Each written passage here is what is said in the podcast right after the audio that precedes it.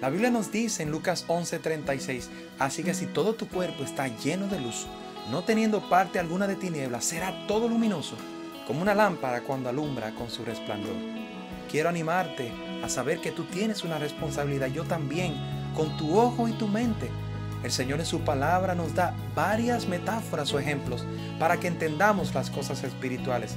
Y en este caso utiliza el ojo del cuerpo.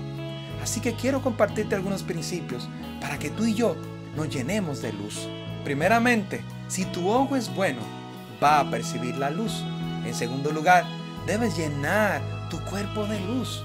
Y en tercer lugar, debes cuidarte de las tinieblas. Así que si tu ojo está bien, va a percibir la luz. Lo primero que debes tener en tu vida es la fuente de luz.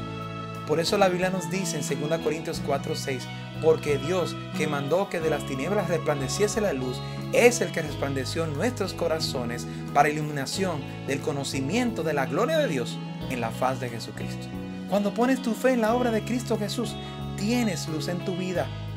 Pero en segundo lugar, si Cristo es la luz, también debes dejar que Cristo ilumine tus pensamientos y te llene de sabiduría y claridad para tus decisiones. Recordemos que la luna no tiene luz propia, sino que refleja la luz del sol y asimismo Dios espiritualmente ha diseñado que nosotros seamos transformados cuando nos acercamos a la luz de Cristo Jesús.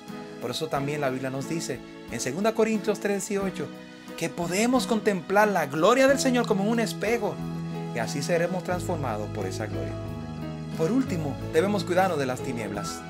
El mismo versículo que nos dice que si no tenemos tinieblas, lógicamente nuestra vida estará llena de luz, nos lleva a cada día cuidarnos del mundo de tinieblas, de la sabiduría y tentaciones que nos ofrece el maligno.